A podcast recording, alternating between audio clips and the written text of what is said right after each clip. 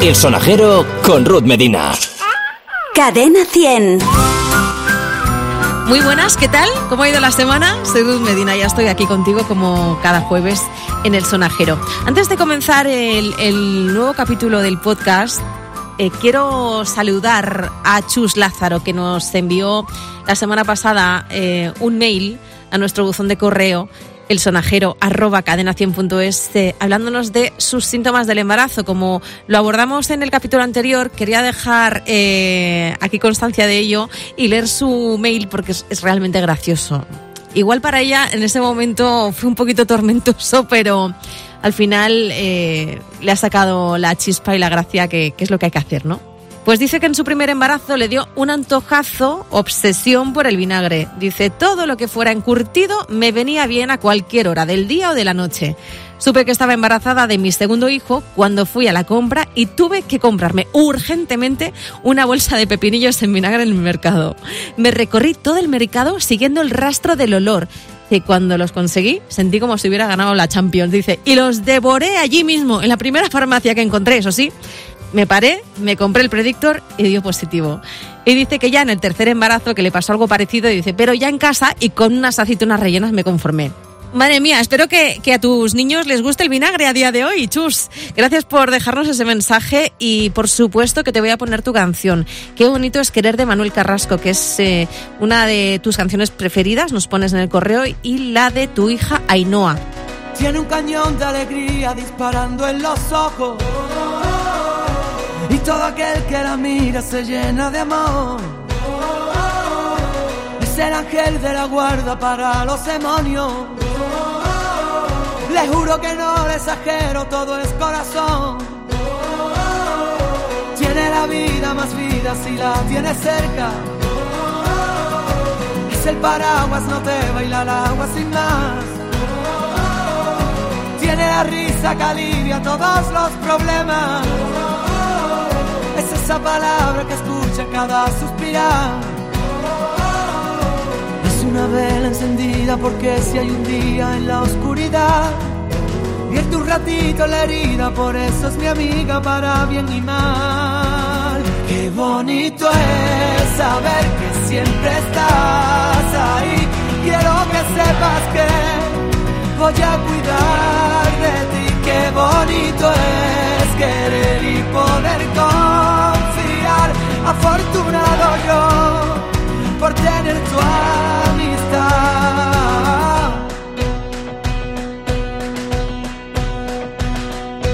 Es la orillita del agua vencida que rompe. Cuando se pone valiente no sabe frenar.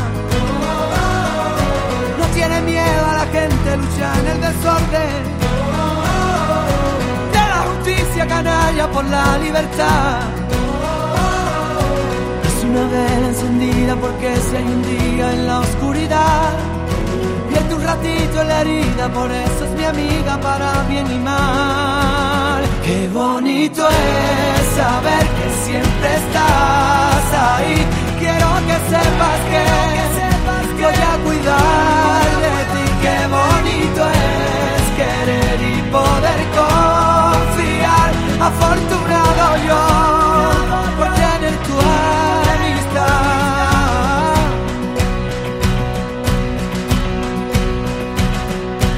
Ella no supo qué hacer cuando la derrotaron.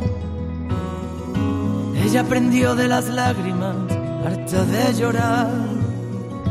Por ello tiene ese brillo y el grito de un faro. Es el paso para el caminito perdido a encontrar.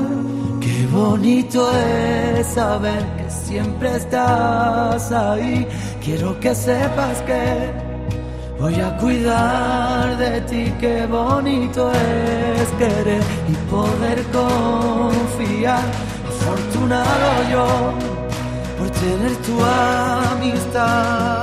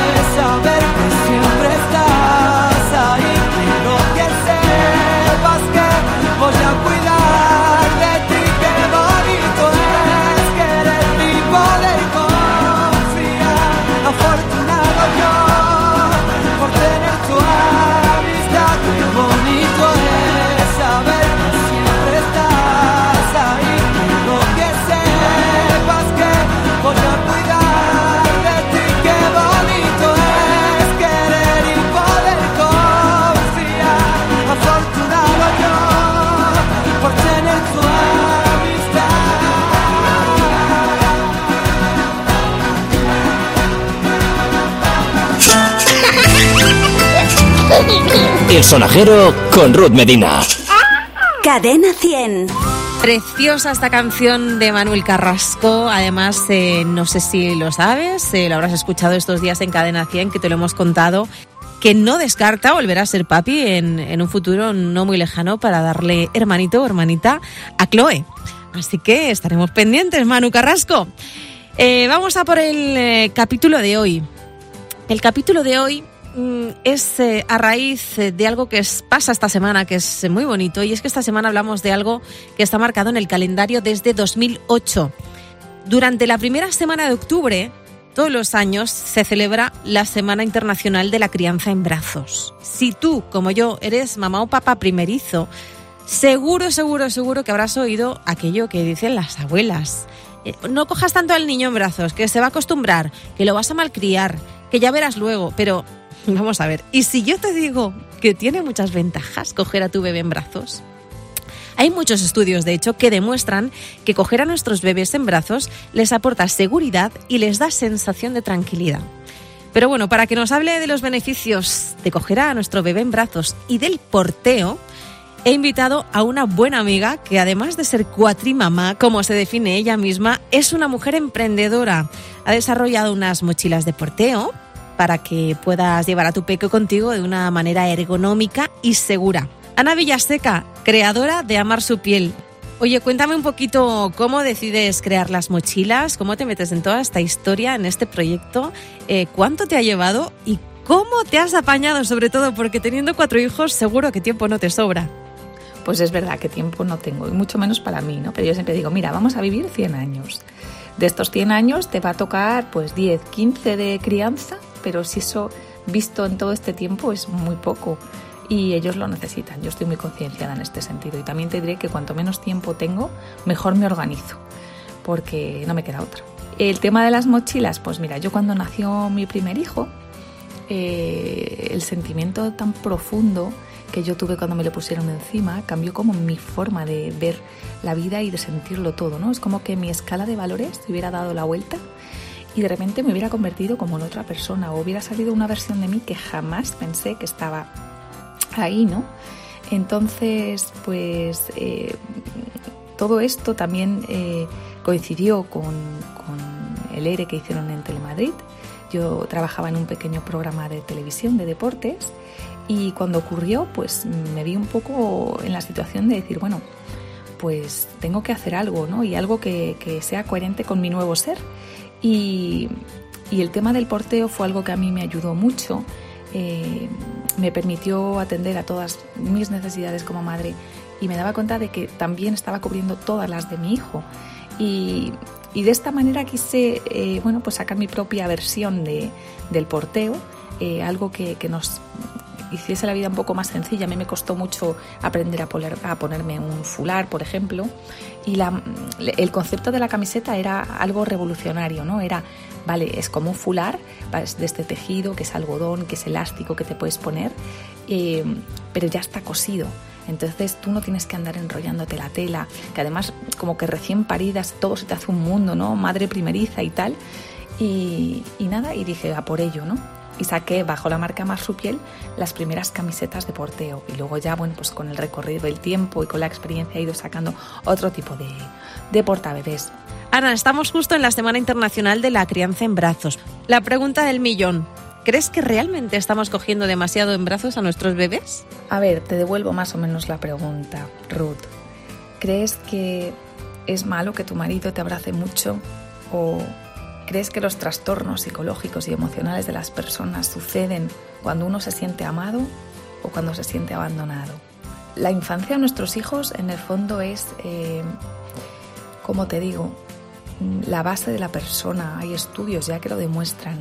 Los primeros seis años de vida son cruciales para establecer esa base que les permitirá a ellos desarrollarse a nivel integral en la vida futura, ¿no? Entonces, cuando un niño nace, ha permanecido dentro del útero de su madre, dentro de su cuerpo durante nueve meses, que le han permitido crecer y le ha permitido desarrollarse para, para, para ser una nueva vida fuera, ¿no?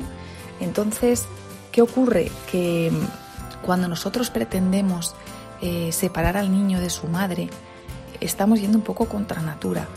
desde que la mujer se incorporó al mundo laboral es verdad que se nos han puesto delante un montón de artilugios, servicios y productos que lo que procuran es que el niño se independice cuanto antes. Desde que nace ya la generación de nuestras madres, eh, incluso ya algunas de nuestras abuelas nos decían no cojáis a los bebés porque eh, luego se hacen dependientes. Claro, es que son totalmente dependientes. Eh, yo creo que se ha configurado una realidad alrededor de la crianza para que la mujer produzca, ni más ni menos, para que la mujer esté ocupada de hacer otras cosas que no sean atender a sus hijos, que te ocupan todo tu tiempo, todo tu espacio y todo tu alma, ¿no?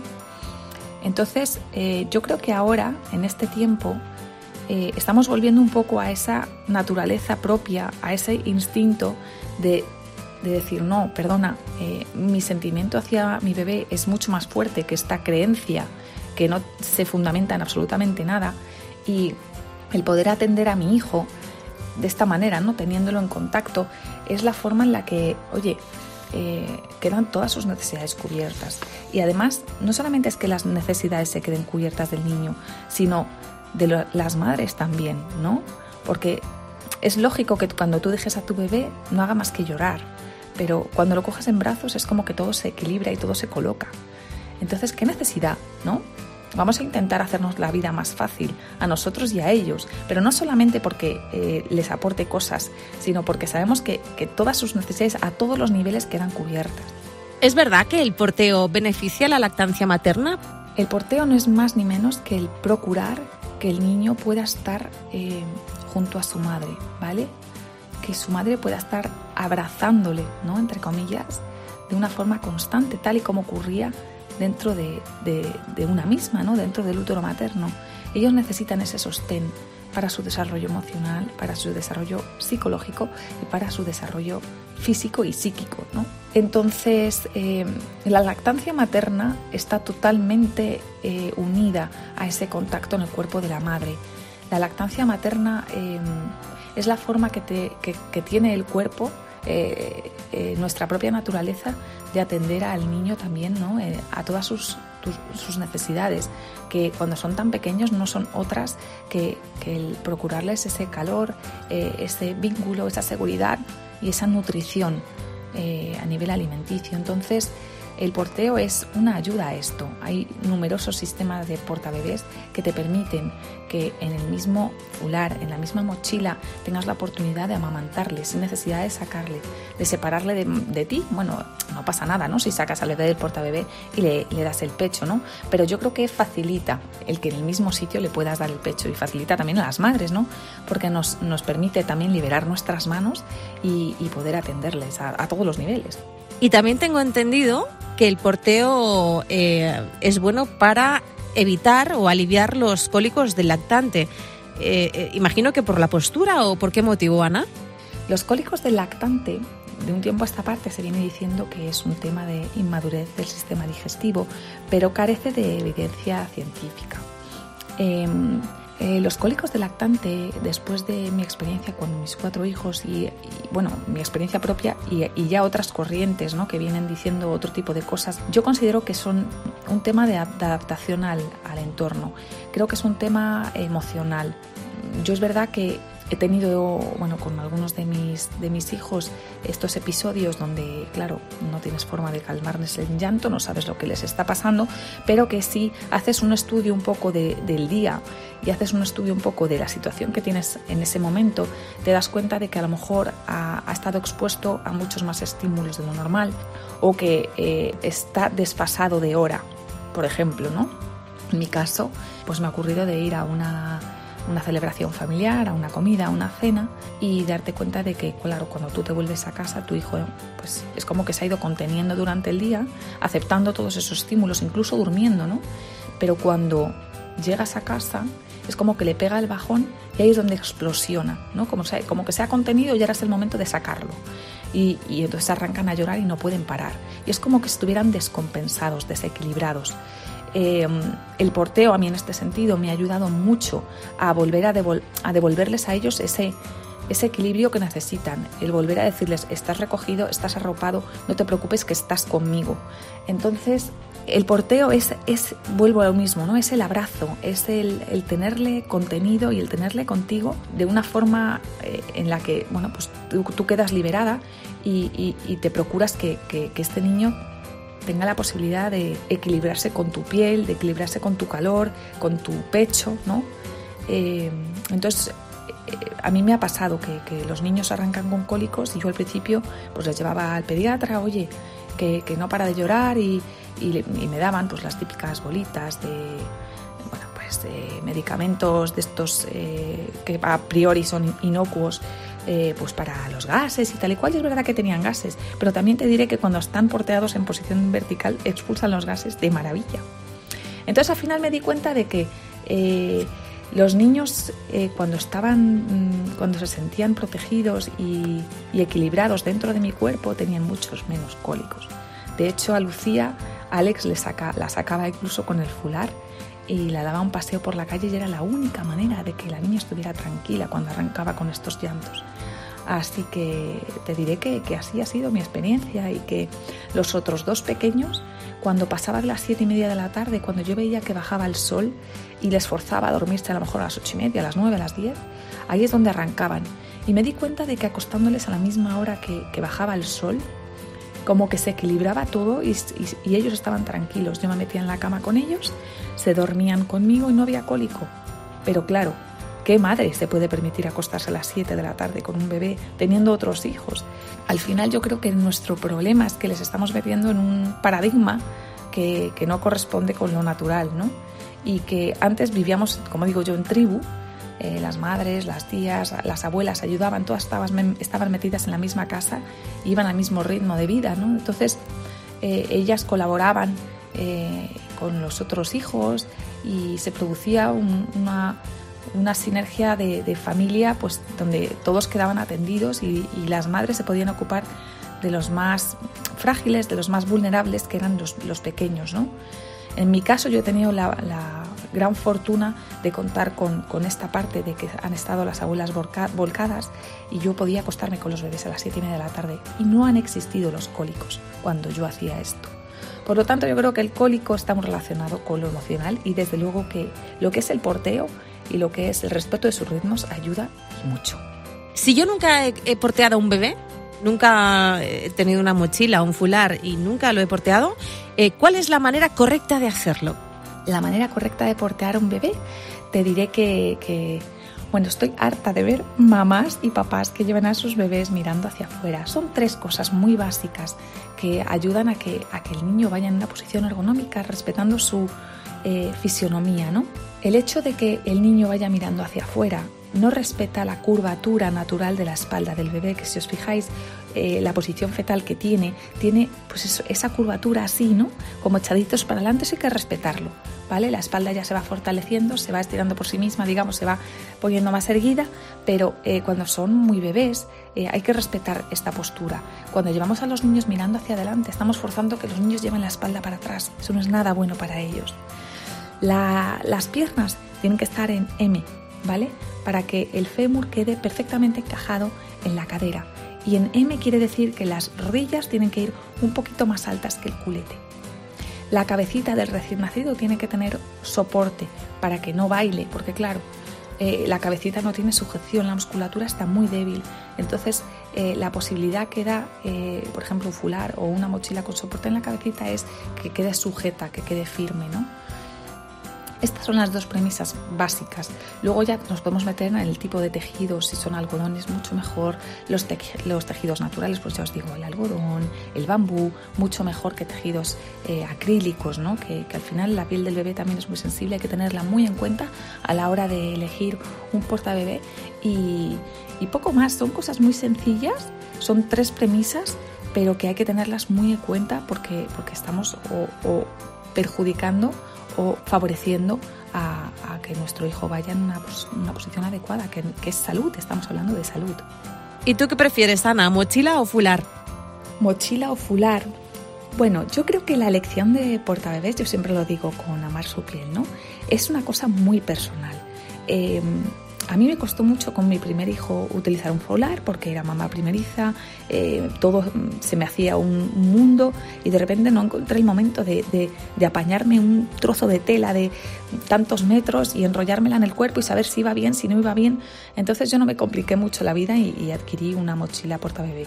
Em, el fular eh, lo he utilizado yo con mi segunda hija, con Lucía y la verdad es que una vez que le coges el truco, que es como todo, ponerte un rato, aprenderlo y practicar una y otra vez, es una maravilla. Te digo fular, como te digo, estas camisetas que, trabajé bajo mi propia marca, ¿no? que es, mi producto estrella, que es un poco este concepto de fular, es un tejido de algodón suave, em, que, enrolla al bebé un poco así, ¿no? como muy, em, muy tierno. Em, bueno, pues eh, si, si, a ti tú consideras que vas a hacer un porteo em, a corto plazo o quieres ir probando, es una manera de, meter pie en esto, ¿no? La mochila es la típica, es lo que siempre se ha utilizado, es un portabebé relativamente sencillo que se abrocha en varios clics. Sí que hay que tener en cuenta que hay muchos tipos de mochilas, hay muchas marcas de mochilas eh, y, por ejemplo, si se quiere utilizar desde el nacimiento tiene que ser una adecuada para eh, bebés desde que nacen. ¿no? En el caso de Amar su piel, por ejemplo, las tenemos evolutivas. ¿Qué quiere decir esto? Pues que tú eh, tienes la posibilidad de, en el panel que tiene la mochila, donde va el culete, digamos, puedes apretarlo a lo ancho y a lo largo con unas cintas para adaptarlo al cuerpo del niño. Entonces lo puedes hacer más pequeño si es un bebé recién nacido y puedes ir soltando las cintas o directamente estirar el panel a, todo lo que tiene para bebés más grandes. Entonces, eh, la elección de portabebé puede ser una bandolera, puede ser un fular, puede ser una mochila, puede ser un meitai. Eh, hay cantidad de posibilidades, pero tiene que ser algo donde pues la madre se sienta, madre o padre se sientan capaces, eh, quieran intentarlo y bueno, y, también ver un poco, hay gente que quiere invertir mucho dinero en esto porque sabe los beneficios que tiene y dice, no, yo quiero primero una camiseta, después una bandolera para el verano y también la mochila. Hay cantidad de, personas que, apuestan de verdad por esto del porteo y, tienen una gama infinita de, de, portabebés. Este es mi caso también, ¿eh? yo tengo cantidad de ellos y según eh, lo que me va apeteciendo o según eh, a dónde vayamos, pues cojo una cosa, cojo otra. Yo la verdad es que prefiero la mochila, ¿eh? no me he atrevido, sinceramente no me he atrevido con el fular. No sé, es que me da como un poco de miedo, igual no saber ponérmelo bien, que hacerle daño al niño, que se me escurra, no sé. Me daba como un poquito de, miedo el fular y me decidí por la mochila. ¿Realmente eh, el fular es, seguro? Ruth, es como todo. Yo creo que, que, te tienes que poner. El fular es una auténtica maravilla, es un portabebé muy versátil y que mm, para bebés mm, desde que nacen va muy bien es verdad que mejor, si no te lo vas a poner bien, mejor no te lo pongas. Quiero decir, si, si apuestas por el fular, eh, que sea algo que, te comprometas a hacer de, colocarlo adecuadamente, ¿no? Porque no hay nada peor que coger un portabebé que te crees que, que, vas a utilizar bien y luego no lo estás utilizando de la forma adecuada porque puedes dañar la musculatura del niño, ¿no? Y no queremos eso. Entonces, si tú no te sientes segura, si tú no te sientes capaz, o sencillamente es que no te apetece aprender, porque no tienes tiempo, porque no, eh, por lo que sea, pues cógete otro tipo de portabebé que tú consideres que va a ser eh, más sencillo. Y Ana, ¿desde cuándo y hasta qué edad es bueno el porteo? ¿Desde cuándo se puede comenzar? ¿Desde cuándo? Bueno, el porteo es bueno desde que se les se produce la concepción, ya les estamos porteando dentro de nosotras mismas. Eh, entonces, el, paso del interior al exterior debe ser algo paulatino, lo que yo digo siempre. Eh, cuando nacemos eh, estamos muy vinculados al cuerpo de la madre y así debe ser. Y según el niño va creciendo, por sí mismo va pidiendo el separarse de ella. Hay que tener una escucha activa ¿no? hacia, hacia las necesidades de nuestro bebé. Es muy sencilla la crianza, es simplemente escuchar. Eh, cuando el niño se va sintiendo capaz de separarse de la madre, lo va haciendo por su cuenta. Va alcanzando estos pequeños hitos poco a poco, psicomotrices, que le van alejando de ella. Pues cuando empiezan con el volteo, cuando empiezan con, con el gateo, ellos se van alejando, ¿no? Siempre buscando la mirada de la madre. Es que es, algo precioso. A mí me parece fascinante el, vivirlo con ellos profundamente. Eh, el ver cómo ellos se van alejando de ti, te van buscando pero, pero cada vez van más lejos y luego vuelven, ¿no? Como para volver a sentir que están contenidos, que se sienten seguros, para volver a hacerlo otra vez. O sea, es que es precioso. Y, y al final el porteo lo que hace es favorecer ese abrazo, ni más ni menos, ¿no? Que lo llevo diciendo todo el tiempo. Eh, ellos lo que buscan es la contención para volver a, crecer un poco más. Entonces, eh, para mí es un salvavidas, de verdad, el, poder tener la oportunidad de enrollarme algo que ha existido toda la vida. O sea, desde el antiguo Egipto ya se veía, hay, imágenes de, mujeres porteando, eh, nos facilitan todo a nosotros y a ellos. Y yo no sé lo que pesarán tus niños, pero el mío, el mío pesa bastante. Eh, para nuestra espalda, ¿qué tal todo esto del porteo? La espalda, bueno, pues, ¿qué pasa con la espalda? Pues si tú has porteado desde el principio, es como todo, mm, tu cuerpo se va haciendo a ello. Lo que no puedes pretender es portear a tu hijo cuando pesa 15 kilos y entonces no has porteado nunca, la has llevado siempre, digamos, en el carrito y ahora que tu hijo tiene año y medio dices, ah, pues ahora voy a portear. Bueno, nos podemos adaptar a todo, ¿no? Como digo yo, pero es verdad que tu cuerpo no ha ido trabajándolo, ¿no? Es como cuando vas al gimnasio y te metes en tu primera clase de spinning y pretendes darlo todo, pues te vas a ir hecha un 8 de allí. Eh, pero sin embargo, si tú has empezado desde el principio con un poquito de spinning y venga, un ritmo bajo y luego vas aumentando, te vas adaptando, tu cuerpo va asimilando y te va permitiendo que sigas a más, ¿no? Pues es, por Dios es exactamente lo mismo. Si tú desde el principio eh, apuestas por ello y lo trabajas, pues ya está, tu cuerpo se va a habituar a ello y lo vas a conseguir. Hombre, yo creo que hay un límite en las cosas. ¿eh? También te diré que mis hijos ahora pesan 17 kilos y aguanto un rato. Yo he sido de portear. Pero yo creo que también va un poco con la propia naturaleza. Ellos lo van dejando de necesitar y tu cuerpo ya se va resintiendo. Entonces yo creo que, que, que, si nos dejamos llevar y lo hacemos desde el principio, eh, todo se va colocando después. Me gusta porque he leído que eh, al portear nuestro bebé mejoramos su desarrollo cerebral, eh, ya que al portearlo, pues al final ve más cosas, ¿no? A su alrededor, está, está viendo mundo y estimulamos sus sentidos. Esto es así, ¿no? Estimulamos sus sentidos eh, al nivel que ellos pueden asumir, asumirlo, vaya. Cuando ellos nacen, pues eh, claro, todos los estímulos llegan sobre todo ¿no? por los oídos y aunque les veamos dormidos, ellos claro van sintiendo cosas, abren los ojitos muy poco tiempo eh, y el tema de que tú les tengas porteados les permite resguardarse en ti, cosa que es preciosa, ¿no? Decir, ¡buah! ¡Qué cantidad de cosas! Voy a, voy a, a dormirme un rato, me voy a meter dentro de mi mamá y con el sueño es como que también ellos van asimilando ¿no? todo lo que van captando durante el día. Yo creo que además una de las partes fundamentales del sueño es esto, ¿no? el, el reorganizar todo, el que se vayan eh, conexionando todas esas neuronas, eh, que, en los primeros años es verdad que es que ocurre muchísimo, ¿no? Y, el hecho de que vayan porteados y el hecho de que eh, estén con la madre, eh, pues les permite conocer el mundo desde su altura, eh, ajustado a lo, que, a lo que hay en la vida real desde los ojos de la mamá. Cuando van en los carritos, los niños, como digo yo, van chupando rodillas. O sea, es que van viendo las rodillas de la gente, se van, eh, van cogiendo el olor de los coches. Cuando arrancan los coches, es que está el humo ahí mismo como digo yo, el, hecho de que vayan a tu altura es que se van enriqueciendo de, de, ti, de tu forma de relacionarte con los demás, cuando tú estás hablando con una vecina lo que sea, está, está ahí mismo, ¿no? Es que lo está viendo todo, lo está captando todo a tu altura, que es lo bonito. Lo bonito y lo beneficioso, ¿eh? Ana, muchas gracias por guardarnos un cachito de tu día que tiene que ser súper intenso, que no me lo quieren imaginar, para hablarnos de algo tan bonito e importante. Y espero que te vengas otro día, ¿eh? Al sonajero. Me vengo las veces que, vamos, las veces que me digas, las veces que haga falta, porque estoy encantada y además te tengo un cariño enorme, con lo cual ya te digo que, lo que necesites. Por cierto, Ana, antes de, marcharte, cada semana despedimos el podcast con una canción que fue importante en el embarazo. Hoy te toca a ti. ¿Cuál es la tuya? Porque te gusta la música a ti, que yo lo sé. Jo, pues tengo cantidad de canciones. A mí me encanta escuchar música que me recuerdan a, a mis embarazos. Pero es verdad que la de Dani eh, la, la canción de mi primer hijo que yo escuchaba como en bucle era una de Britney Spears que se llama Every Time. bueno, pues esa. La verdad es que no tiene nada que ver con la crianza ni nada, pero es una canción que no lo sé por qué la escuchaba una y otra vez y se la ponía y se la cantaba.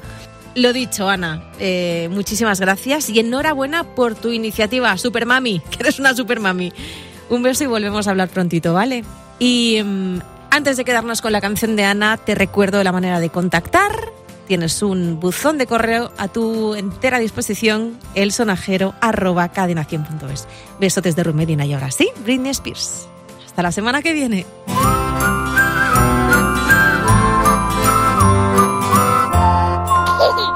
El sonajero con Ruth Medina. Cadena 100.